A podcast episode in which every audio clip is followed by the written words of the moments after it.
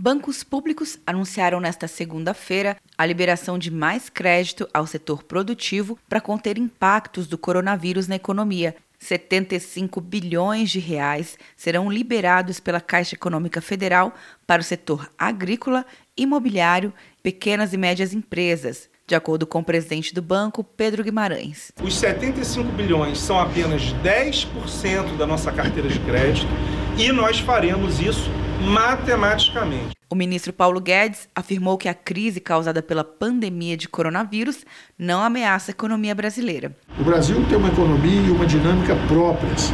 O sistema financeiro muito forte, muito bem monitorado e à medida que os impactos vão chegando, nós vamos neutralizar. As pequenas e médias empresas em dificuldade também podem contar com o crédito do Banco do Brasil, afirma o presidente do banco, Rubem Novaes. O Banco do Brasil está tá pronto para entrar em campo, reconhecendo que é uma crise temporária e que as empresas saudáveis merecem a, a suportar esse período de transição. O CMN, Conselho Monetário Nacional, aprovou hoje em reunião extraordinária permitir que os bancos facilitem a renegociação de dívidas de pessoas físicas e jurídicas e aumentem a capacidade de utilização do seu capital. A Febraban, Federação Brasileira de Bancos, informou que os cinco maiores bancos do país, Banco do Brasil, Bradesco, Caixa, Itaú Unibanco e Santander, estão abertos e comprometidos em atender a pedidos de prorrogação por 60 dias dos vencimentos de dívidas de clientes pessoas físicas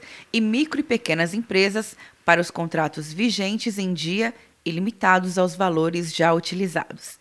Quer um ano sem mensalidade para passar direto em pedágios e estacionamentos? Peça a Veloy agora e dê tchau para as filas. Você ativa a tag, adiciona veículos, controla tudo pelo aplicativo e não paga mensalidade por um ano. É por tempo limitado. Não perca. Veloy. Piscou, passou. De Brasília, Luciana Castro.